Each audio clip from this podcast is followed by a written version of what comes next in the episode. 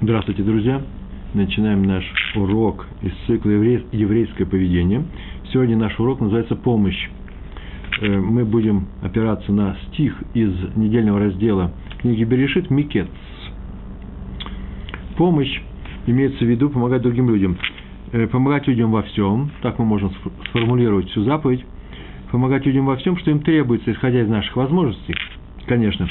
То есть, когда мы видим другого человека, попавшего в, нек- в некоторую ситуацию, э, где ему требуется помощь, то мы должны ее оказать. Ну, в первой возможности ищем у себя возможность помочь ему, вот самое главное.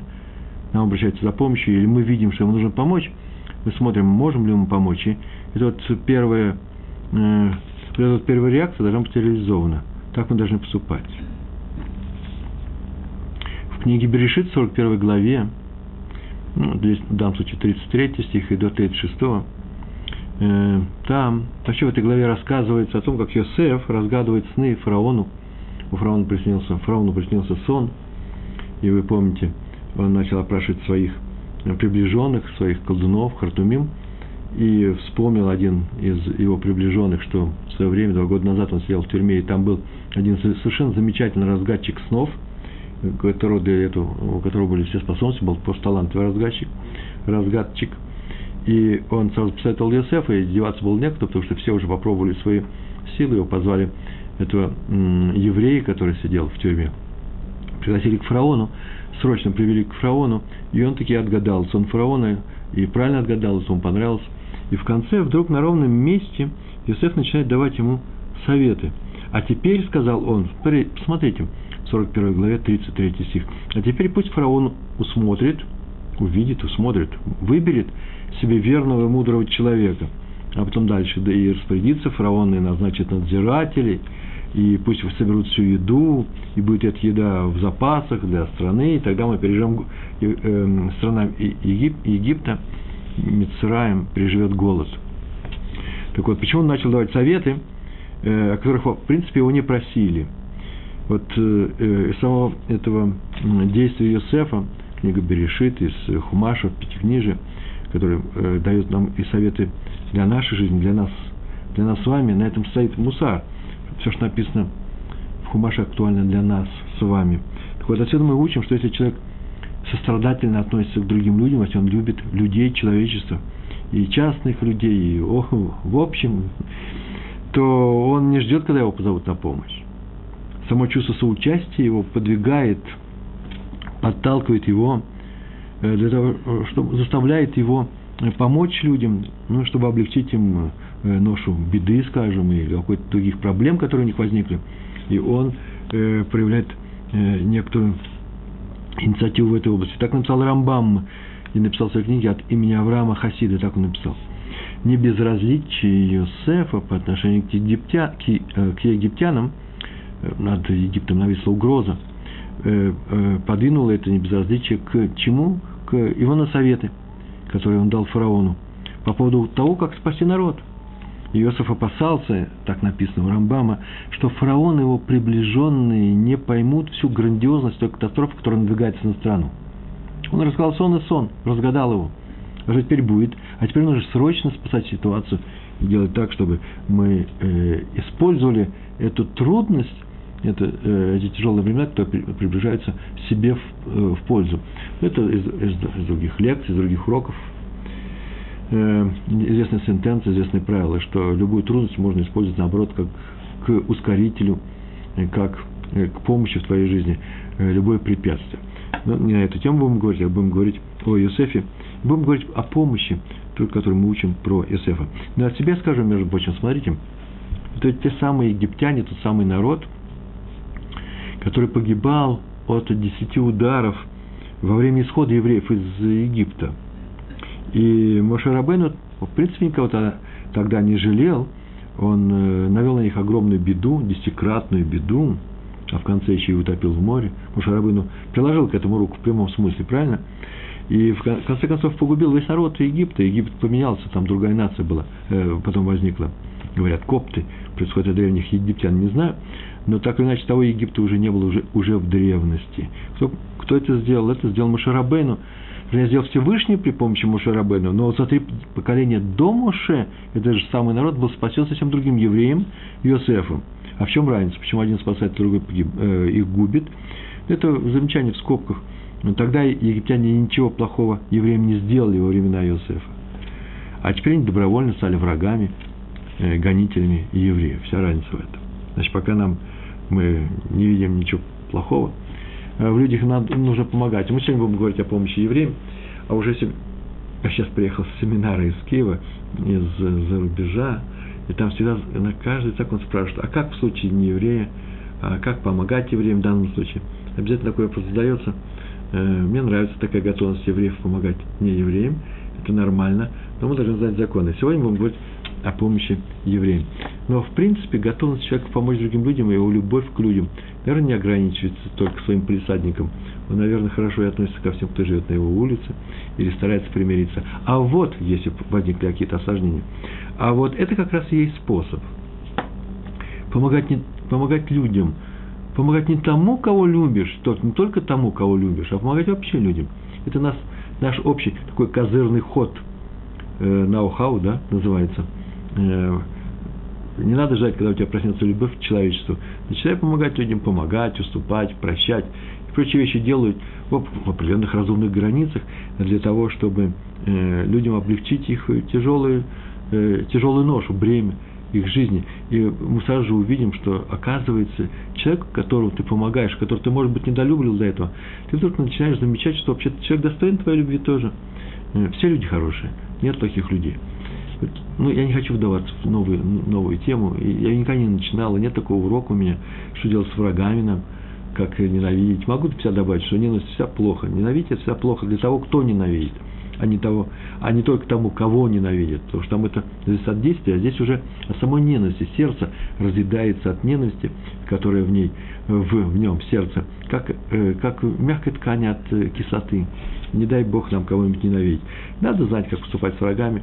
При возможности, это еврейское искусство, всегда нужно сделать из э, врага нейтрального человека или друга. Не становясь его другом, кстати. Причем потому, что можно э, нейтрально относиться, э, вести нейтральные отношения со всеми людьми и доброжелательным быть всегда, э, прямолинейным, прямодушным, может быть. И если нет опасности, то и жить нужно с людьми открыто, и, в принципе, любя их, независимо от национальности. Ну, а евреи у нас просто такая мецва, заповедь люби ближнего, имеется в виду еврей, и как самого себя. То есть, сделай любого еврея себе ближним. О, какое отступление сделать. Теперь возвращаемся к нашей теме. Первый рассказ, рассказ очень простой, называется, э, автор, э, герой его будет Адмор, руководитель хасидского движения, да, хасидского двора, Адмор – из Цанз, город в Польше. Э, в данном случае мы будем говорить про известнейшего ученого, талмудиста, праведника, автора известной книги Деврей Хаим. Пришел к нему однажды за брахой, за благословением один довольно-таки состоятельный еврей.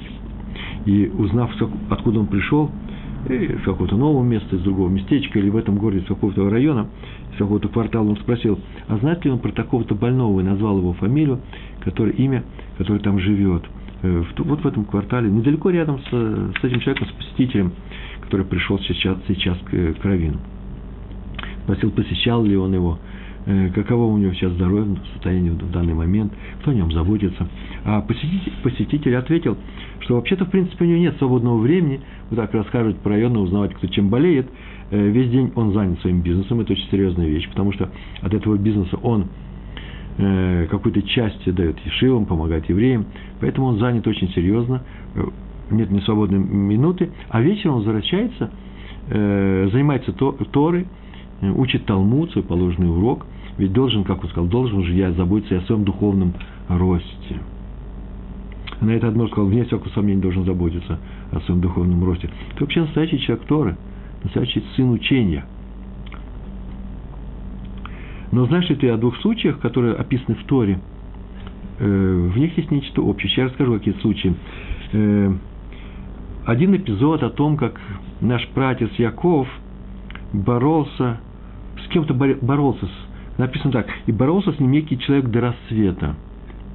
И это в Берешит, 32 глава, 22 стих, и написано, человек, некий человек Иш.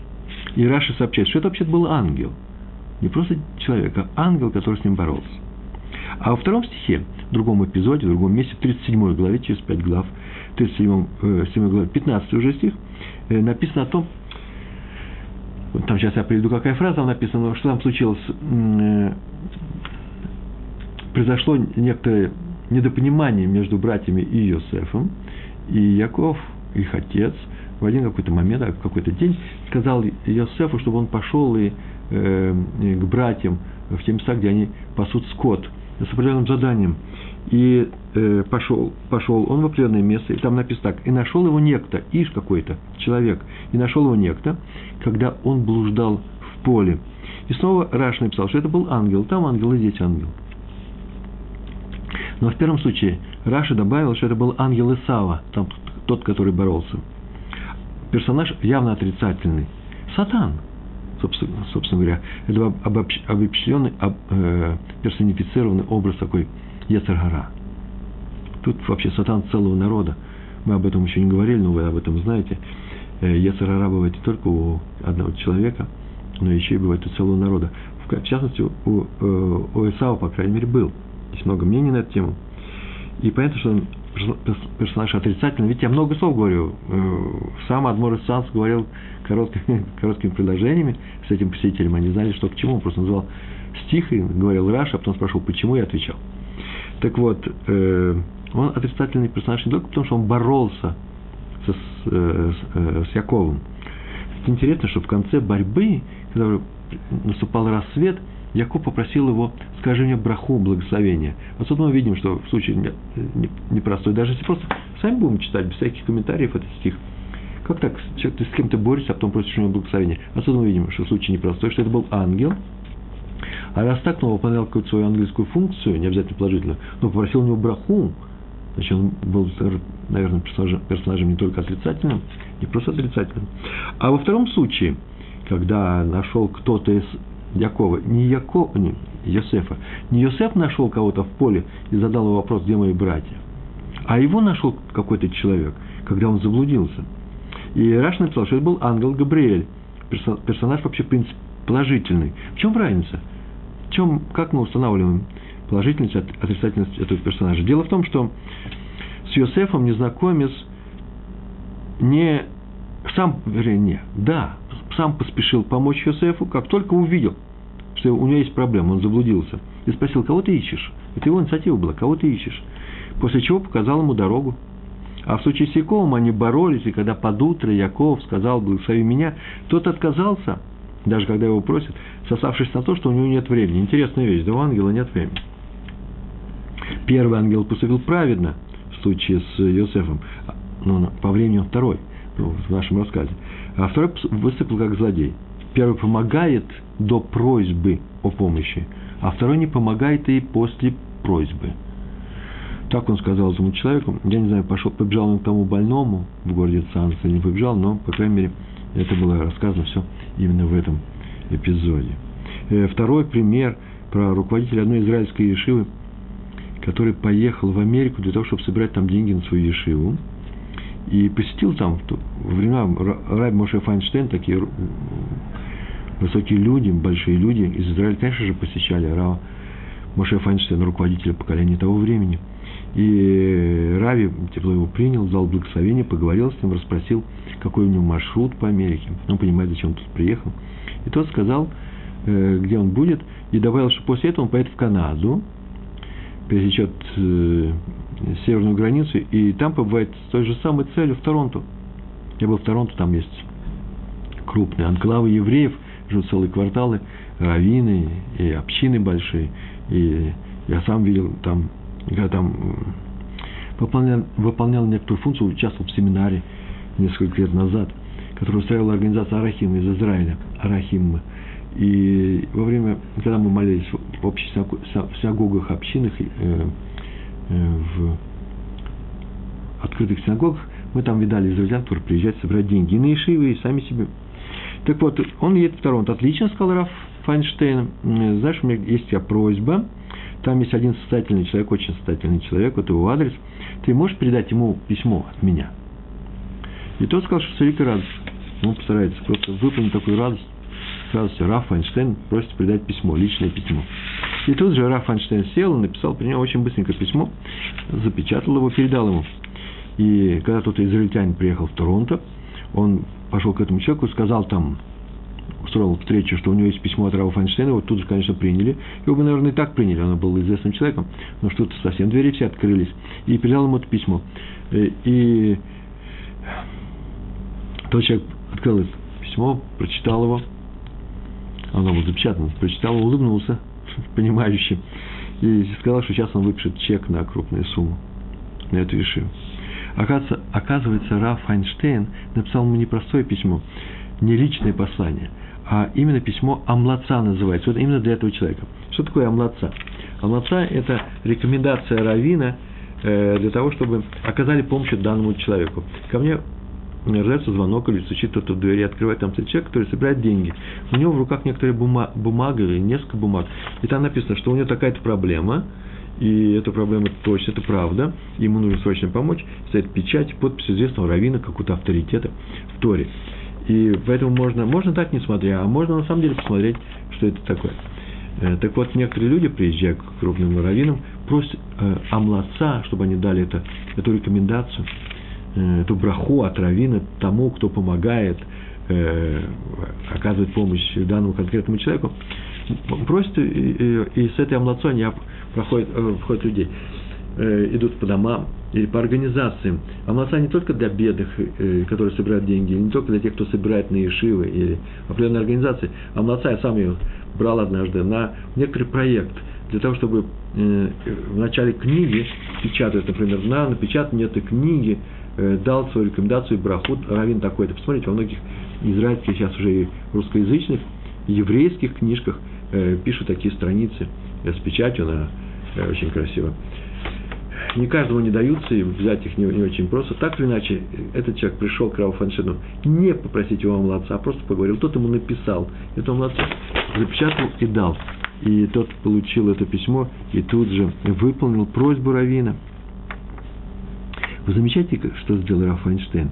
Он ведь оформил дело таким образом, что будто бы не он оказывает помощь человеку, а он, наоборот, просит его о помощи. Мол, у меня есть письмо, передай его, пожалуйста. И тот человек, конечно же, я сказал бы, воспарил духом, сейчас он помогает Равину.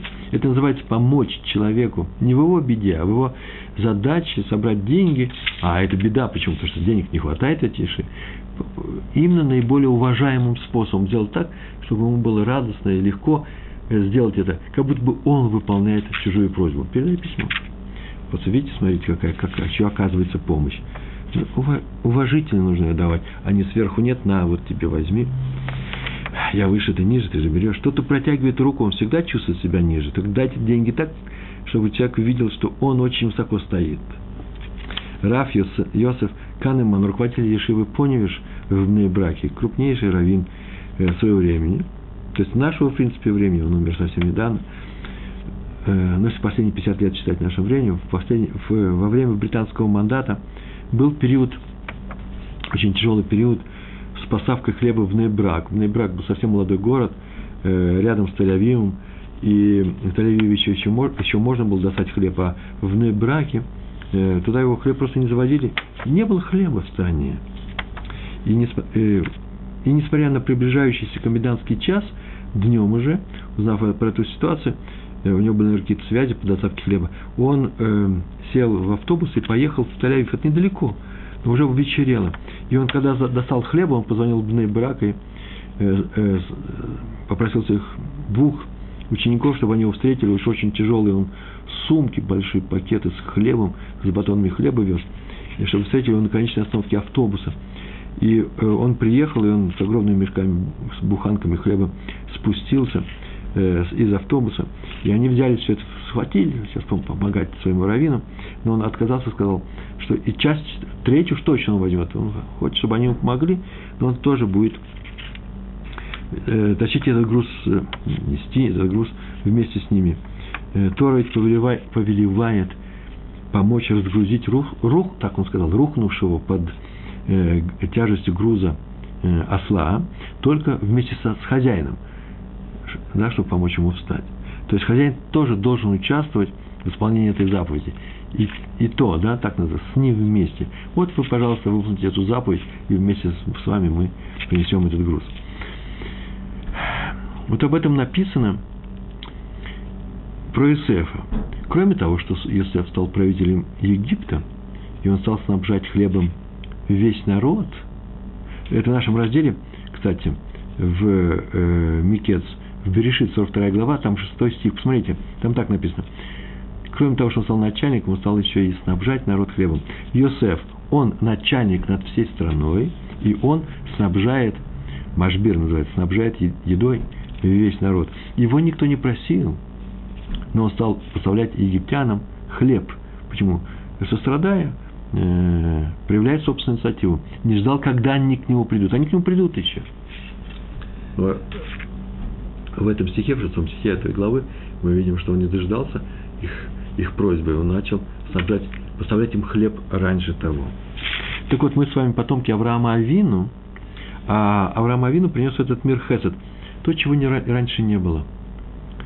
И необходимости в этом Хеседе люди вообще-то не видели для того, чтобы Хесед правил миром, а у нас написано, что на Хеседе весь мир поставлен. То есть мир настолько устойчив, настолько он стоит, настолько он безопасен, настолько он приятен, настолько он вообще э, приспособлен к жизни, насколько в нем есть Хесед, милосердие, милосердное отношение людей друг другу. Это, в частности, э, касается нашего урока, когда мы помогаем друг другу. Помощь – это весомая часть Хеседа самой, может быть, весомой части Хеседа. Народы вообще мира могли удивляться, зачем Авраам это проповедует. И в самом начале это была вообще-то диковинка какая-то большая, странность. Почему-то я должен, я не обязан другому человеку помогать. Не работает, не ест. Пускай пойдет и заработает. Это самый настоящий подход. Мы знаем, да, такие страны, где были такие лозунги, кто не работает, тот не ест. Это страна антихеседа. А хесед – это когда мы дадим тем, кто голодный, не спрашивая, почему он э, голодный. Между прочим, советские люди, бывшие советские люди, приезжают сюда тоже, считают, что паразитов кормить не надо. Ну, наверное, что-то в этом во всем есть. Не на простом э, месте стоит это мнение, и есть люди, которые паразитируют явно на обществе, э, сидя на социальном обеспечении, ничего не делая, ничего не помогая, э, уголовники возникают в таких ситуациях очень быстро э, из таких семей. И они приезжают в какую-то страну и начинают получать социальную помощь. Э, и в Америке это наблюдается. В России с этим все было сложно. И в Израиле, и часто э, людей, которые учатся в Ешиве, тоже считают паразитами. Просто не задумываясь о том, что же они делают. Когда человек ничего не делает, это не очень хорошо. Теперь посмотрим, почему он ничего не делает. Если он ничего не умеет делать, его нужно учить. Если он не хочет, значит, нужно посмотреть на э, те условия, в которых возникло это нехотение, не хочет. Может быть, ему отбили это желание. По крайней мере, нужно, чтобы возникло в нем желание быть э, полезным человеком для всех остальных людей. Мы же ведь занимаемся Торой сейчас здесь с вами, правильно? И мы считаем, что тот, кто занимается Торой, выполняет ее заповеди, он полезен всему миру и всем евреям – и поэтому нельзя сказать, что он ничего не делает. Но если он сидит в Ешиве только для того, чтобы не, не работать, чтобы получать минимальные деньги, от мамы с папой не ходить в израильскую армию, и ничего не учит, мне всякого сомнения, слово паразит к нему подходит. Значит, нужно как-то решить такую систему, есть такие решения. Э, это не, не, не сложная, не самая сложная система уравнений с одним или двумя неизвестными, чтобы определить, что сделать с такими случаями. И так далее. Главное, чтобы не подходить к этому э, с ненавистью. А э, Паразитов, конечно, мы не кормим. Конечно, мы не кормим. Но и дать уметь паразитам, это тоже, по-моему, все-таки это не совсем хорошо. Это не, это не хорошо, почему? Потому что даже и паразит сделан по образу подобию Бога. Опять мы говорим о людях, правильно? Это отдельная тема, сейчас мы ее не будем касаться с вами. Она очень интересна, я не хочу уходить от нее, но так или иначе, мы потомки, потом, потомки Авраама Авину, который принес в этот мир Хесед. До него Хесед был. Все знают, что такое Хесед но никто его не говорил, что он стоит в основе всего, и что везде и всюду проводить эту политику. В принципе, Авраам Авину тоже ведь учился в Ешиве э, Шема и Эвера, и Ицхак, его сын, учился там, и Яков учился. А мы ведем э, линию от Авраама, то есть от Шема и Эвера, но мы не народ Шема и Эвера. От э, Шема и от его внука Эвера пошло много народов. Почему мы, мы семиты, шемиты, да? Но почему Шем не выполнил функцию Авраама. они ни в, чем, ни, в чем не отличались, абсолютно ни в чем. Шем ничем отличался от и знаниями своими, и э, своим уровнем, может быть, э, духовным уровнем от Авраама. По одному только моменту, который сразу моментально Авраама поднял очень высоко, оставив далеко-далеко внизу Ишема и Авера, он проповедовал хесед, проповедовал в данном случае, учил людей милосердию. И мы как-то уже даже об этом говорили, что вот э, и Немрод, правитель того времени, черносотенец, я бы сказал, да, правитель, черносотенец у власти, который Авраам Авину бросил за проповедь Хеса, за проповедь Торы. Слово проповедь это в данном случае в еврейском значении, да, за урок Торы э, бросил в печь, а Шем Эвера он не бросил. Мы всем говорим, конечно же, Авраам проповедовал о том, говорил о том, что нужно запретить идолов, идолопоклонцев, бороться с идолопоклонством. Так Шем и Эвер тоже говорили, а их не бросили в печь. И больше того, в Мидраш написано, что когда Шем и Эвер приходили к людям, те видели их и прятали башков своих. Никто их не, сжигал, никто не выносил их э, выбросить. Все уважительно относились и к Шему, и к, его потомку Эверу. Башков никто не выбрасывал. А Авраам не приходил, в принципе, башков у них отнимать. Он их учил милосердному отношению между людьми. И они слушались его, они верили ему, они его любили. Они видали, что только тогда начинают жить, когда любовь появляется в их доме, в их отношениях с родителями, в их отношениях с женой, на улице, в этом городе. Они ему доверяли, и как он говорил, что нельзя уподобляться э, э, идолам, потому что это идолопоклонство, не любить других людей. Они их выбрасывали. О, вот тут ты и увидал Немрод всю разницу между Шем Эвером и, с одной стороны, и с Авраамом э, с другой стороны. Какая разница? Тот проповедовал любовь, а как следствие э, предлагал оставить идолопоклонство. А эти не проповедовали любовь, они говорили, проповедовали совсем другую вещь, э, э, выступить против идолов. Их никто не слушал. Их оставили в покое, а эту бросили в печь. Это про хесед. Ой-ой-ой, извините, у нас же время идет, у нас же время не бесконечное. Так вот, Авраам Авину проповедовал хесед, и за это многие люди не любили Авраама, и за это многие люди не любят евреев. Я самую короткую формулу сказал. В частности, например, национал-социалисты с их теорией социального дарвинизма, о том, что дарвинизм сильный побеждает в популяции, а не слабый, слабый уходит, рецессивных генов у нас не остается, и популяция выживает в трудных условиях. И этот закон дарвинизма или социального развития, э, э, эволюционного развития, эволюции, да, э, никто не отменял, а вот люди почему-то его отменили и э, решили выйти э, за рамки э, этой природы, вопреки своей природе, ввели такую вещь, как помощь внутри, начинают помогать коллегам, сумасшедшим, бедным, тем, кто не, вообще никаких, ничего полезного обществу не дает, паразитов кормят, коллег и людей, пенсионеров. Они были полезными этими людьми, а теперь они паразиты – нет, я понимаю, это шутка, это не заражение против тех, кто считает, что паразиты существует. Так или иначе, евреи – это те, которые после, кто после Авраама Авину и внесли в этот мир эту неправильную составляющую. Так вот, если мы хотим оставаться евреями, то надо помогать слабым людям. Это, мне извините, это наша, наша кредо. Даже если прямой обязанности у нас нет помогать данному человеку, мы должны ему помочь. Это чисто еврейское занятие. Э, и э, черта продолжаем, у нас еще очень много листов, я ничего не успеваю. Сейчас все успеем, с Божьей помощью. Адмор из Гур, гурский Адмор, автор Сфат Эмет. То у нас был Адмор из Санса, сейчас будет Адмор из Гур. А, кстати, между прочим, в этом рассказе будет еще присутствовать Адмор из Лодзи. Лозинские хасиды были. Раби Ляху Хайм Майзель. Так иначе жил в Лойзе один еврей по имени Хаим. Да, точно, Хаим.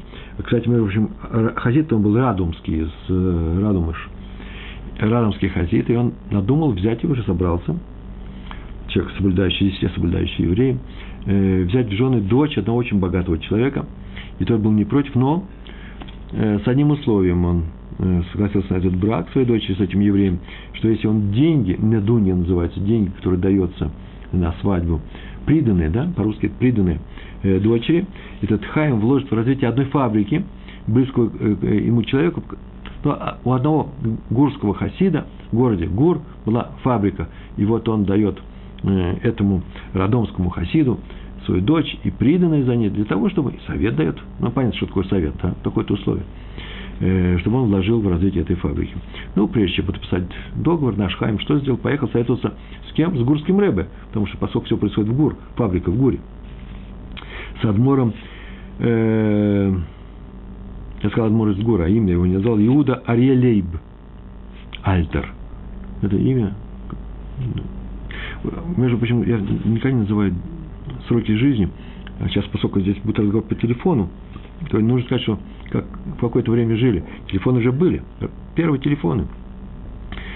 1847 год, 1905 год. Это сроки жизни Иуда Ариелейба Альтергурского адмора из Гур. И то есть, пришел к нему, чтобы, то есть поехал к нему, чтобы узнать, что он скажет об этой сделке. И он поехал на поезде, оказалось, что в, в том же поезде едет Кребе Альтеру, вместе с ним едет Раф Майзель, э, э, Адмор Равин Лодзи. Ну, они пришли к Адмору, первым зашел Раф Майзель. Вы пока понимаете, понимаете эти имена, да, фамилии. И вошел и тоже вышел. После чего зашел Хайм и подробно поговорил с Адмором, это заняло время. Получил от него благословение, несколько советов, пожелания успеха, броха богослоха. И еще Адмор его спросил, между прочим, ты не приехал, ты, же из Лози, ты приехал не с Равом Майзелем э, в одном поезде. Он говорит, да, с Равом Майзелем. Он говорит, ты возвращайся вместе с ним. Ну, раз Раф сказал, Раф сказал, то так они и сделали. Раф из Лози его подождала, и они сели в поезд и поехали. И когда они поехали обратно, э, Раф Майзель рассказал ему, зачем он вообще приезжал к Адмору из Гур. История в истории. Он всегда занимался, Раф Майзель, постоянно выкупом пленных. Это очень важная вещь. В данном случае какие плены? У нас пиратов не было. Но евреев и в Польше, и в России часто незаслуженно, а я скажу заслуженно, что это совсем другое дело будет, сажали в тюрьму. А раз так, то их нужно было оттуда выкупить. Я не знаю, как их выкупали, не, наверное, не было э, прескуранта цен. Но, по крайней мере, прескурант цен в России и в Польше всегда бывает. Это называется круптированность среды. Да? Э, были какие-то свои прескуранты Э, какие-то деньги это стоило. И ему нужно было собрать на одного еврея из тюрьмы, наверное, в виде взяток, э, большую сумму денег, 30 тысяч рублей, тогдашних рублей, это огромные деньги. Я верю в то, что это огромные деньги. И он обратился к евреям своего города, Лоди, надо понимать. Те почти ничего не собрали, не получалось. Уж больно, наверное, много собирал. Для многих людей собирал Раф Майзель помощь, чтобы доставать их из тюрьмы. Наверное, поляки только тем и занимались. Э, эта фраза не нужна пропустим. Может быть, не только этим они занимались, что грабили евреев при помощи взяток. Тогда деньги он не собрал, Раф Майзель сам взял в долг эту сумму и выкупил пленников. А что делать теперь с долгами? И вот он решил поехать к Адмору из Гур, посоветоваться с ним. И на самом деле все знали, что он помогает в таких случаях. Он поехал попросить, чтобы он попросил. Взял деньги, попросил собрать эти деньги у, у гурских хасидов. Вот он так рассказывал, когда я вошел к нему и объяснил, в чем дело. Он только произнес одну фразу. У кого нет денег, тот не берет в долг. И это был как уж от холодной воды. И вообще-то вот так он пишет. Я удивился этому ответу. И только спросил, что ему, что мне теперь делать-то? Как что делать? Езжай домой. Вот и все, что он мне сказал. И так он удручен в таком состоянии духа, очень такой расстроенный, доехал вместе с Равом Хаевым, да, доехал до Лодзи, и они с вагона, с перрона, и вдруг встречает курский хасид, по одежде видно, что был курский, хасид, и сказал, что вот Рэбе, наш адмор, гурский адмор, э, позвонил ему, сообщил, э, чтобы он передал Раву Майзель конверт. Он передает ему конверт, потому что выполняет просьбу адмора из гор. Ну, по телефону сообщил, там написано было. Раф Майзель посмотрел, там были 30 тысяч рублей. Тут же. Майзель сказал сопровождавшему ему Хайму, это Хайм, это вообще-то, автор все это рассказывал, он написал это в книгах, передавал потом, у него известная фамилия есть. Так вот он такую фразу сказал, есть такие, которые много обещают, но ничего не делают. А есть такие, что обещают мало, но делают много. Это известное выражение. Так вот, Адмор из Гур, сказал Рафмайзер, делает много, очень много – хотя и совсем ничего не обещает, ни словом, ни намеком. Между прочим, поговорка про то, что некоторые обещают и не делают, а другие делают, и, и, и, хотя мало обещали, это про Ефрона и Авраама. Да, если вы помните. Э, Ефрон сказал, что он бесплатно отдаст свой участок поля, Хеврон называется, по, для могилы жены Авраама, Сары, только что умершей. А Авраам сказал, что я тебе заплачу, я заплатил вдвое, после того, как ты говоришь, вдвое. А Ефрон взял эти деньги, хотя говорил, что бесплатно собирается э, все это отдать. Следующая не история, даже не история, а кусочек такая теория про раби Шимшина Пинхаса в книге Тифред Шимшин. Между прочим, это, на эту тему очень много мог бы взять Урав Пинхаса. Много. Пинхас – фамилия, да, Пинхас – фамилия. И много бы сейчас это мог взять. Но у меня просто ничего не вмещается. А вот этот кусочек решил, нужно обязательно взять. Он пишет в своей книге, что черту, как мы часто говорили, Хесада мы получили от Авраама. И ну и чем отличаемся? Чем еврейский хест отличается от нееврейского хеста? Ведь и другие люди тоже помогают друг другу.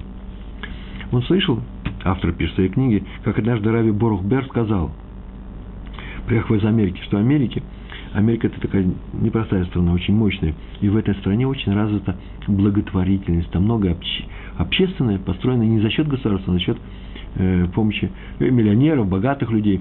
Там это принято собирать деньги э, на какие-то проекты, на здания, э, в частности на церкви, и то же самое с синагогами, э, с концертными залами, со всем, все, что есть в Америке, все это благотворительность.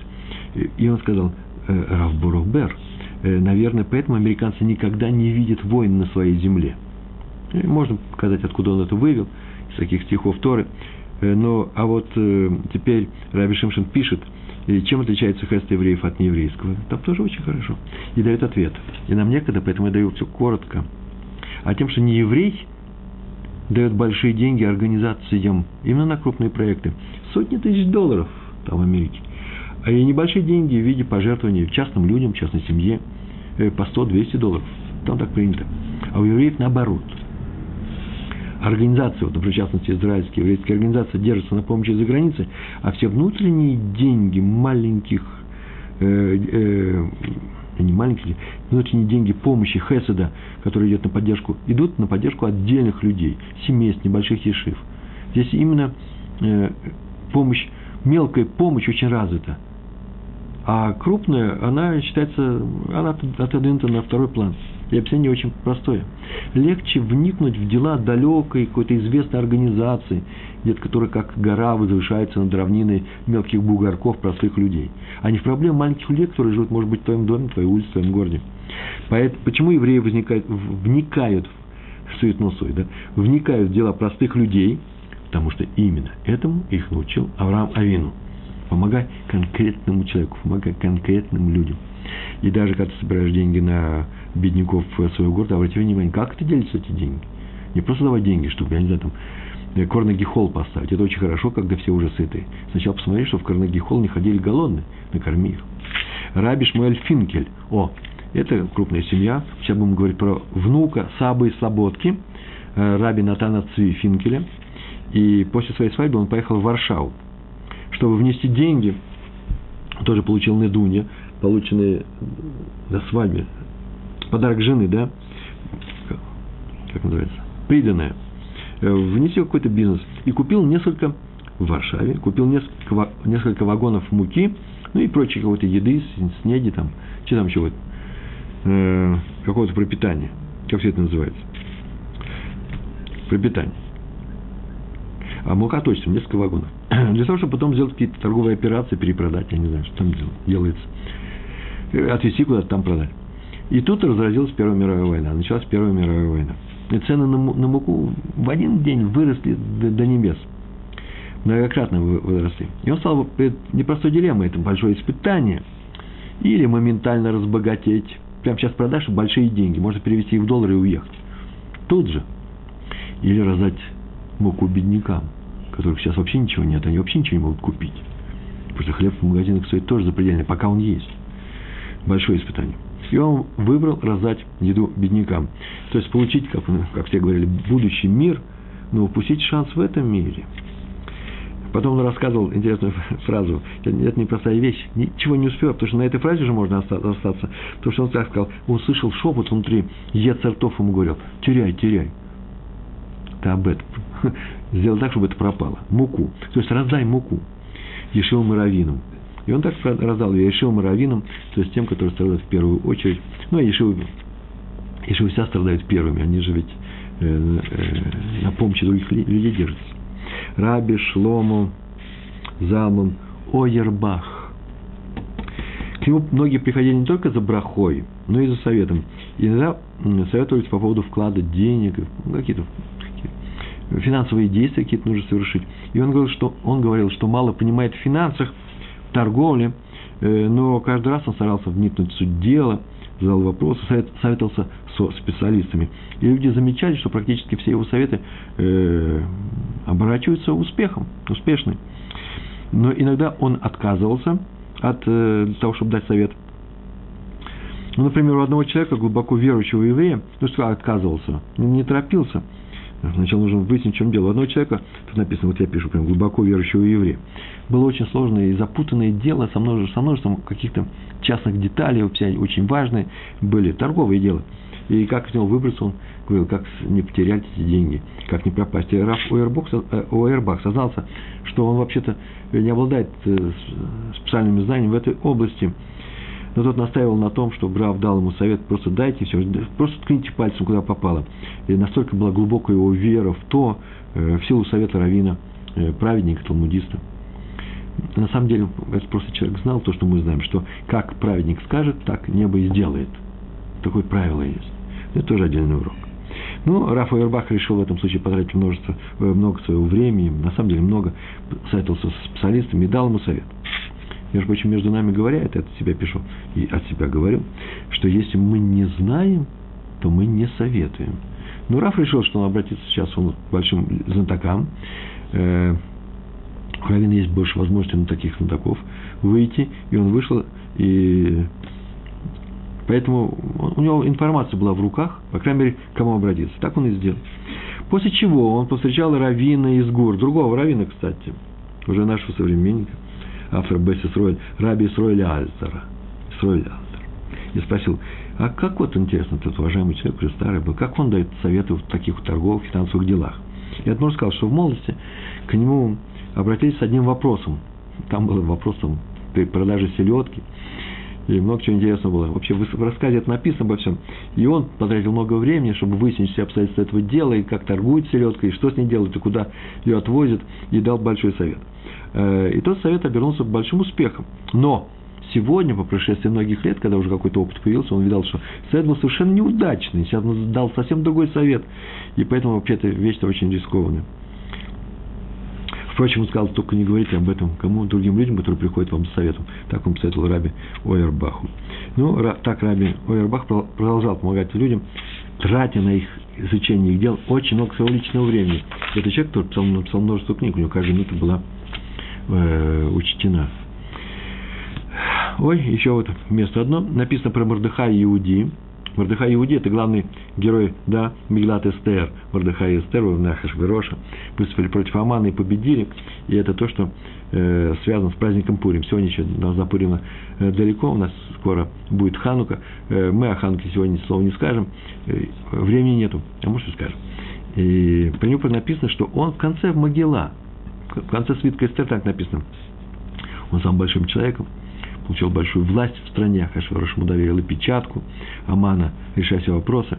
И написано было, он был замечательный человек, праведник, Дуреш Тов Ле Амо, добивался добра для своего народа. И Ибн Эзра, знаменитый комментарий э, на э, Танах, поясняет, добивался добра для своего народа, добивался от самого себя. Вы слышите, не от властей. То есть, став у власти над евреями, заставлял себя искать возможность помогать любому еврею, не дожидаясь, когда э, его об этом попросят. Есть проблемы с переводом денег на книги. Как в этом случае отделять часть заработка на добрые дела? Э, это надо посмотреть, я не знаю, как, какая часть связь, э, как это связано с книгами. Часть заработка на добрые дела надо посмотреть в в лекциях, и, и я рассказывал на эту тему, был у нас видеоурок, э, называется десятина. Да? Десятина. Взять отдельно десятину и э, потратить на, на книги. С переводом денег на книг. Перевести книги или перевести деньги. Так или иначе, на э, такие вещи отделяют десятину. Смотрите, если мы отделили десятину на книги, чтобы помочь э, людям, помочь самому себе, это не десятина, но если мы отделили деньги на приобретение книг и даем их всем теперь, о, это можно, на это можно отделить деньги. Одна разведенная женщина э, решила повторно выйти замуж, и они со своим жених, женихом, будущим вторым мужем, обратились в Рабанут, и тот назначил им равина для проведения хупы. Хупа, вы знаете, что это такое. Ну, Равин стал готовить документы, э, спросил, как зовут ту женщину, она сказала, он спросил, а есть у вас второе имя? Она ответила, нет, второго имени у меня нету. Потом подумала и сказала, ой, нет, на самом деле у меня есть второе имя. Просто я этим именем очень редко пользуюсь. Э, у Рава тут же запало сомнение, что у вас в гет был, в гет было написано, там нужно написать все имена, которыми пользуется э, данная женщина.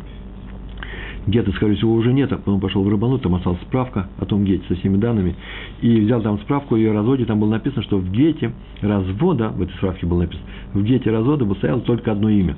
Получается, что тот гет был неправильным, не кошерным, э, он недействительный, ну, не все имена были написаны. Ну, пошел к ее бывшему мужу. А что есть? Сейчас мы сделаем. Э, этот бывший муж его женился на другой женщине, и он попросил его выписать второй гет, чтобы было кошерно чтобы всем гетом все было кошерно. Сейчас выпишите гет с двумя именами. И тот сказал, что посоветуется со своей новой женой, посоветуется. А потом сказал, что они подумали и согласились написать этот гет. Он сейчас напишет этот гет новый, но с условием. Только если первая жена заплатит ему 50 тысяч шекелей. В знак компенсации за те страдания, которые доставляла ему при жизни. Все, он будет стоять на этом твердо. Равин услышал такую жуть, такую, такие жуткие слова. 50 тысяч кто их соберет – женщина что, останется сейчас без мужа? Он хотел воспользоваться, наверное, случаем, заработать деньги. Не очень хорошо, совсем плохо. И он пошел советом к Раву Исаку Зерберштейну. А тот тут же переправил вопрос к своему учителю и тестю заодно, Раву Йосифу Шлому Ильяшеву. И тот сказал Раву э, Зельберштейну, своему зятю, слушай, поспеши срочно, э, позови на встречу новую жену этого человека, вторую жену этого человека – она ему дала, наверное, совет такой. Возьми 50 тысяч с первой своей. И скажи ей, что она находится в большой опасности. Срочно, срочно. Почему? Да ее же муж нарушает запрет на многоженство. Первую жену-то он не развелся с ней, потому что где-то недействительный. В этом-то все и в этом содержание всей проблемы. А раз так, то он нарушает херем драби гиршом, гиршом, а это что это означает? Это означает, что сейчас он большое нарушение делает. Нужно спасаться – бежать от него срочно, он многоженец. Разве Берштейн так и передал, и сказал, нужно срочно бежать от этого человека, пока не случилось несчастье, настоящее несчастье. Нарушаете решение крупнейшего мудреца с э, последнего тысячелетия Раби Ершова. Та так и сделала, взял и уехал. Муж прослышал про решение, про указ Раби Ильяшева и про то, что жена его убежала, ее нужно спасать, вторая жена убежала – тоже перепугался, прибежал в Рабанут и тут же написал гет бывшей жене, не заикаясь даже ни про какую компенсацию, ни про какие 50 тысяч. Вот реальный совет, как помочь человеку в беде. Равинский совет, непростой совет, но он реальный.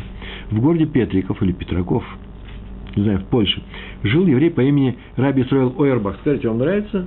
Я не вижу ответов. Вам нравится, когда я рассказываю все время? Азаева с Украины привет ко мне пришел. Большое спасибо. Я только приехал с Украины, с Киева. Так вот,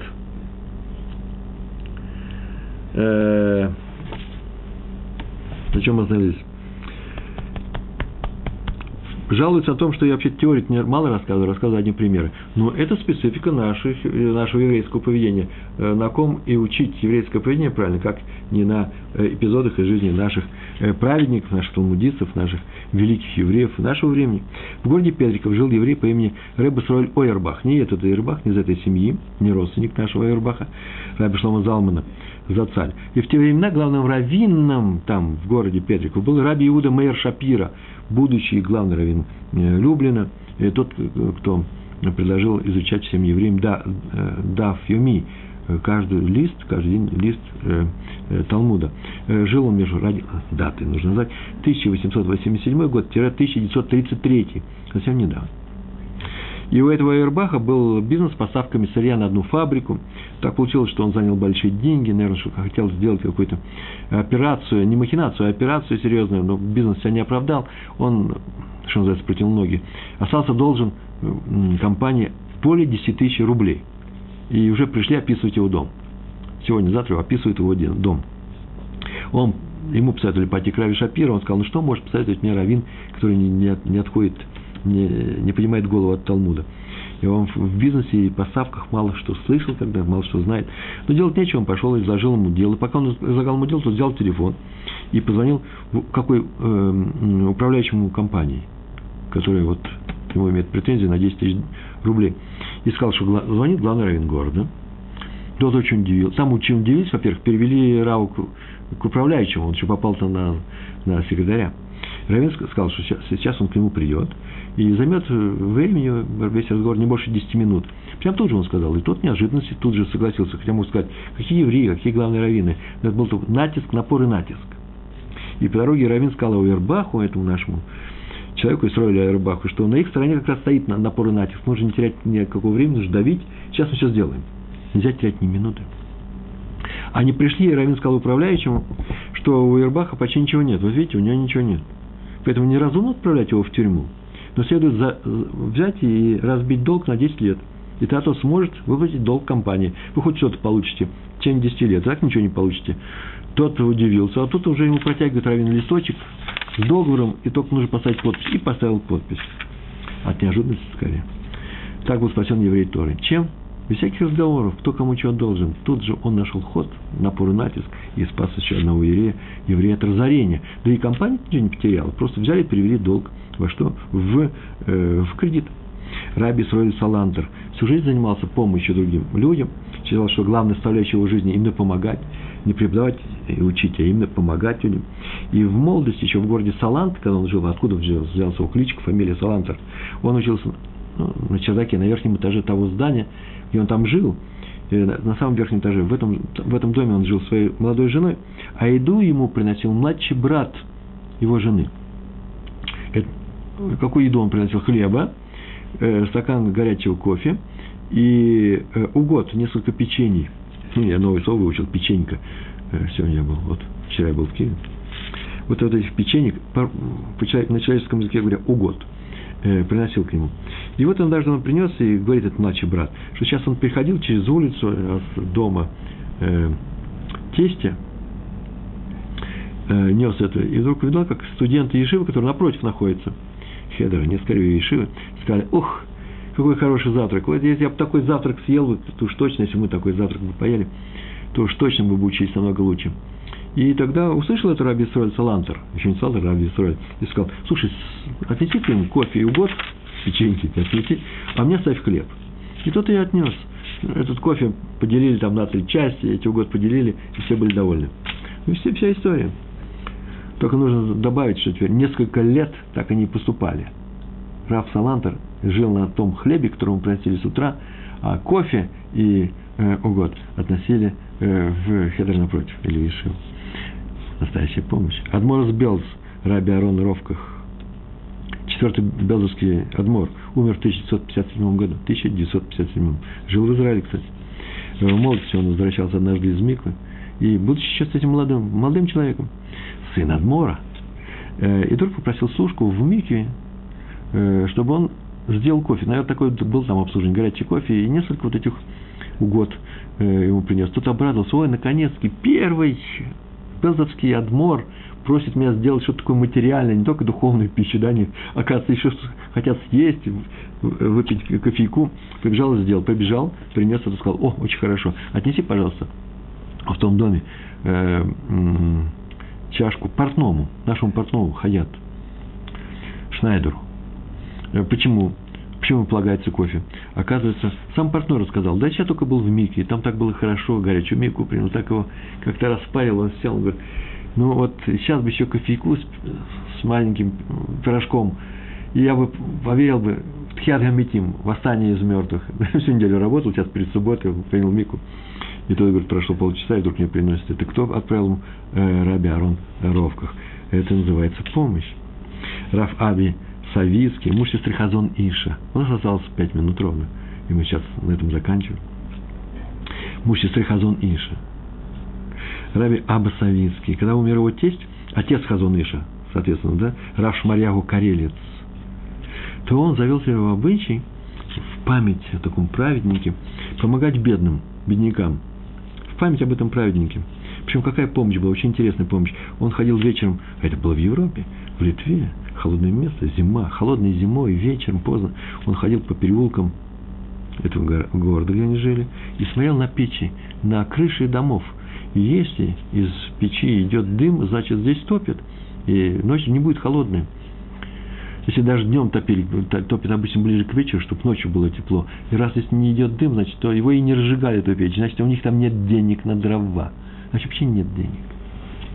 Там живут люди, люди, которые в стесненных обстоятельствах. Что он домой? Он видал, где нету этого дыма. Шел домой, колол дрова у себя во дворе. Он купил дрова для этого. И рано утром, рано-рано утром разносил э, эти связки дров в те дома, которых, в которых не хватает э, тепла так он помогал. Раби Хаим Озер Гроджинский. О, хороший рассказ. На три минуты осталось. Обязательно нужно рассказать. Свидетели говорят, что когда ему принесли наконец-таки книгу его типографии, книга называется Ахиезер, Шут, э, Шелот и э, Шувот, вопросы на ответы. Известная книга, руководитель поколения, Рав Гроджинский. Когда ему привели ее, и у радости не было границ. А потом тоже он порадовался, а потом такую фразу говорит. Я думал, что самое радостное счастье, самый, самый пик радости – это издать свою книгу. Я сейчас ее вижу.